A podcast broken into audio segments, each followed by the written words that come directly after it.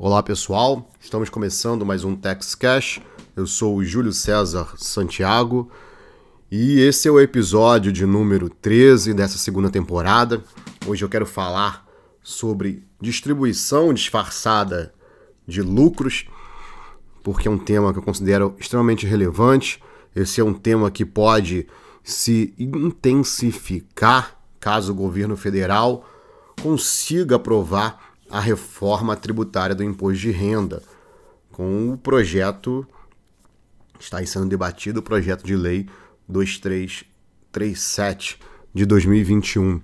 Eu vou te explicar o que é isso, mas antes deixa eu falar sobre o problema que a distribuição disfarçada causa no sistema. É um e é um problema que já vem sendo debatido também, principalmente por conta de, de um autor importante que eu vou falar daqui a pouco. A distribuição disfarçada de lucros causa um problema sistêmico porque ela viola a capacidade contributiva. Você sabe que a capacidade contributiva é um princípio importante do nosso sistema, principalmente na orientação de como os impostos incidirão. O Estado fiscal não pode criar ou cobrar impostos é, sem que se respeite a capacidade contributiva. Mas o contribuinte também não pode exercer suas atividades econômicas com o intuito de violar essa orientação. Uma empresa que é um agente econômico no mercado não pode exercer suas atividades com a intenção de violar a capacidade contributiva. Nem o Estado fiscal, nem os contribuintes podem violar a Constituição Federal. Essa burla ao sistema, quando ocorre a distribuição disfarçada de lucro, traz algumas consequências que afetam as demais pessoas, embora não seja tão perceptível. Quando uma empresa faz a distribuição disfarçada de lucros, ela evita que a renda daquele que a recebeu seja tributada é, da forma como deveria ser. Isso contribui para a concentração de riqueza em nosso país e, de um outro lado, o aumento da pobreza também decorre dessa concentração de riqueza de um lado já que menos recursos fiscais ingressam no orçamento para fins de distribuição e redistribuição de renda. A concentração de renda é um problema que tem influência direta na desigualdade mundial. Eu já falei sobre isso em outras oportunidades. Desde que o economista Thomas Piketty popularizou o debate ao lançar o seu livro Capital para o século XXI, Capital no século XXI, perdão, os países estão mais preocupados com o tema. Principalmente porque, além de aumentar a concentração de renda, há uma perda de receita fiscal, que é necessária para conferir esses benefícios sociais que a Constituição determina que se institua no meu livro Solidariedade como legitimar a tributação, eu afirmei que quando o Estado não tem condições de garantir direitos sociais como saúde, educação, moradia, transporte, o mercado acaba tomando para si essa função. Só que o mercado não tem o dever constitucional de fornecer benefícios sociais. Ninguém discute que uma empresa surge é, para não dar lucros. Ninguém discute se a empresa tem que dar lucros ou não. Isso não é discutível. Se ela operar somente no prejuízo, em algum momento ela vai à falência e isso ninguém quer. Então, quando ela confere determinados benefícios aos seus funcionários, ela faz isso com o intuito de reter os melhores profissionais. Ela faz isso para ter em seus quadros os melhores talentos que puder reter, para ser a melhor empresa do mercado. Então, em troca do trabalho que aquele funcionário lhe dedica, grandes empresas pagam alguns benefícios. Por exemplo, pagam plano de saúde, alugam apartamentos para o funcionário, pagam os empregados da casa desse funcionário, disponibilizam carros particulares, pagam a escola dos filhos e tantos outros benefícios, como o plano de previdência, que tem uma complicação, já teve aí grandes fiscalizações da Receita Federal, além, é claro, de um bom salário. Agora imagina um trabalhador que não está em uma grande empresa. O que ele vai fazer? Se quiser ter plano de saúde, carro, moradia e educação para os filhos, vai ter que custear com seu próprio salário. E eu estou falando de um trabalhador de classe média, porque o pobre, o trabalhador pobre, vai depender do estado fiscal para lhe fornecer saúde, moradia, educação e transporte. Então reparem, os fundamentos são diferentes. O Estado fiscal, quando fornece tais benefícios, tem determinado objetivo, determinado fundamento. A empresa, quando fornece os mesmos benefícios, tem um fundamento diferente do Estado fiscal. A empresa age com foco no lucro e na manutenção de sua posição estratégica no mercado. O Estado, como eu disse, é diferente. O Estado fiscal ele se baseia na Constituição Federal, numa obrigação constitucional. O Estado fiscal age, então, por determinação constitucional e não tem nada de errado nisso.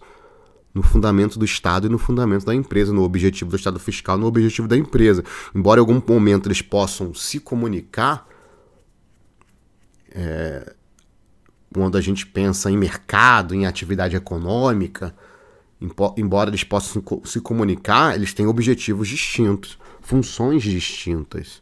O problema é quanto ao tratamento fiscal dado a esses benefícios, como por exemplo os que eu citei agora, a empresa fornecendo carro, a empresa fornecendo moradia e o Estado fiscal fornecendo moradia e o Estado fiscal fornecendo é, transporte. São coisas distintas.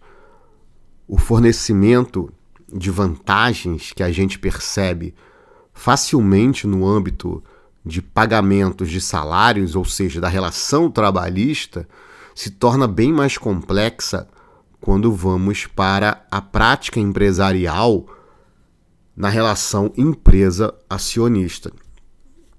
Certas distribuições de vantagens são ainda mais imperceptíveis. Vamos mudar então da ótica remuneratória, que eu mencionei ainda há pouco, e ingressar na ótica societária. Vou narrar aqui um exemplo hipotético, mas que já foi julgado pelo CARF, algo parecido com o que eu vou falar, com um arranjo só que muito mais complexo o que foi julgado. Eu vou simplificar o exemplo para facilitar a sua compreensão. Caso você não compreenda, porque eu sei que às vezes imaginar esses esquemas societários são difíceis, escuta de novo esse podcast, mas fazendo esse esquema no papel. Vamos imaginar a situação em que a empresa que eu vou nomear aqui com a letra A e com capital social de um milhão de reais tenha tido um lucro de 500 mil reais, mas não distribuiu esse lucro como dividendos aos acionistas, aos sócios. Ela resolve incorporar esse lucro ao capital social da empresa que passa a ser de 1 milhão e 500 mil reais. Um aumento de 50% no capital social da empresa. Ou seja, houve um acréscimo patrimonial que, em tese, deveria se sujeitar ao imposto de renda, já que o acionista vai possuir cotas mais valiosas daquela empresa. Só que a legislação diz que essas participações societárias, essas incorporações são isentas. Vamos imaginar então que esse aumento de capital social corresponda a 500 mil ações.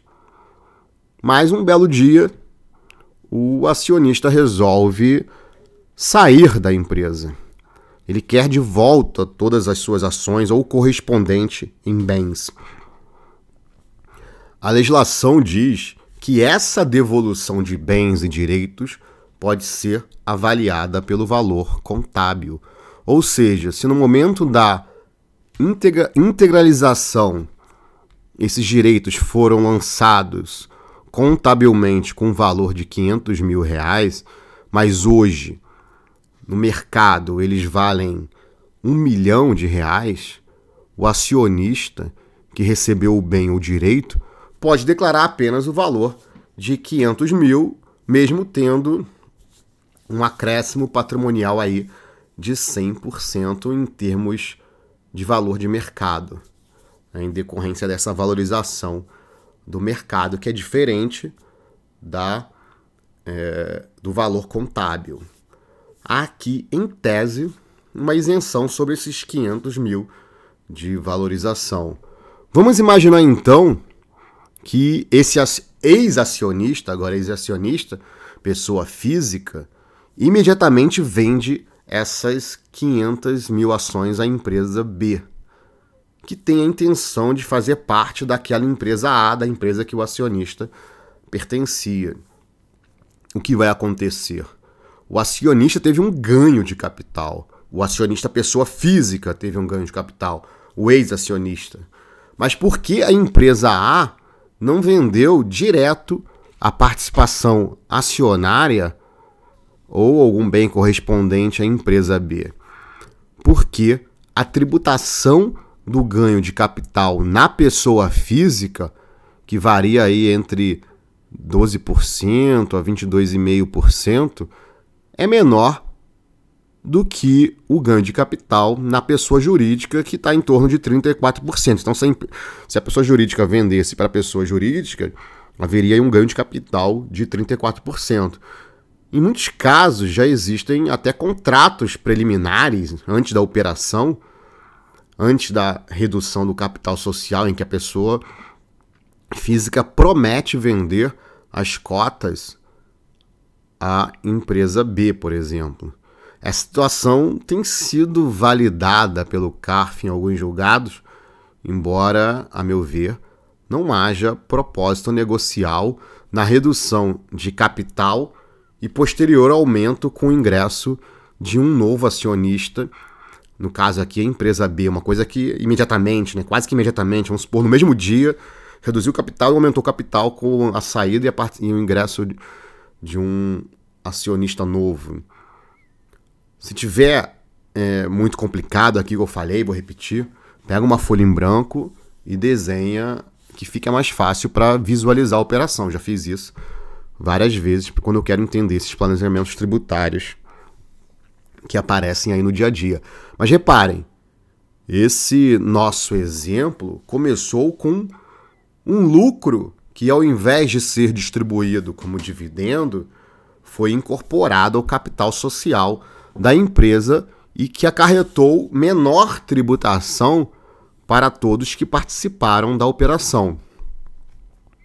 Eu não vou chamar isso de distribuição disfarçada de lucro, porque a lei ao menos formalmente permite isso, mas eu vou chamar isso de uma operação preocupante que precisa ser analisada caso a caso, principalmente nesse aspecto temporal imediato, né, na questão do propósito negocial, o que pretendiam realmente as partes que participaram da operação.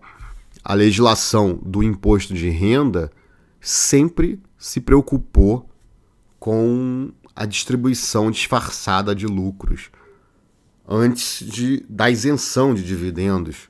Eu já falei sobre isso em outra oportunidade, mas você sabe que os dividendos são uma forma de distribuir lucro ao acionista. Atualmente, os dividendos são isentos, mas antes de 1995, quando não havia isenção para os dividendos, era comum se tentar distribuir lucros aos acionistas sem que a fiscalização tributária percebesse. A lei considerava como distribuição disfarçada de lucros, por exemplo, quando a empresa vendia um bem ao sócio por valor inferior ao praticado no mercado. Vamos imaginar aqui uma empresa que tem que distribuir ao, ao seu sócio a quantia de 30 milhões de reais em dividendos. Mas para que esse valor não seja tributado ao ser distribuído, ela resolve vender um bem do seu ativo ao sócio. Como ela faz isso? Imagina que ela é proprietária de um imóvel na Praia do Leblon, no Rio de Janeiro, que está avaliado aí no mercado em torno de 30 milhões de reais. E o que ela faz? Ela vende para o acionista este imóvel pelo preço muito inferior, por exemplo, por um milhão de reais. Ela vende ao acionista um bem do seu ativo em valor muito inferior ao que é praticado no mercado. Ou seja, o acionista teve um lucro distribuído disfarçado por meio de um contrato de compra e venda de um imóvel entre aquela pessoa física e aquela pessoa jurídica, aquela pessoa física que era acionista daquela pessoa jurídica. Esse é um exemplo que eu usei para que você visualizasse a situação. No mundo corporativo, existem formas de distribuição disfarçada de lucro muito mais complexas, que envolve venda de ações, e diversas empresas formais. Com a isenção de dividendos, não havia mais tanta necessidade de distribuir é, esses lucros de forma disfarçada, né, com a isenção que foi conferida pela legislação de 1995, ali no meados da década de 90.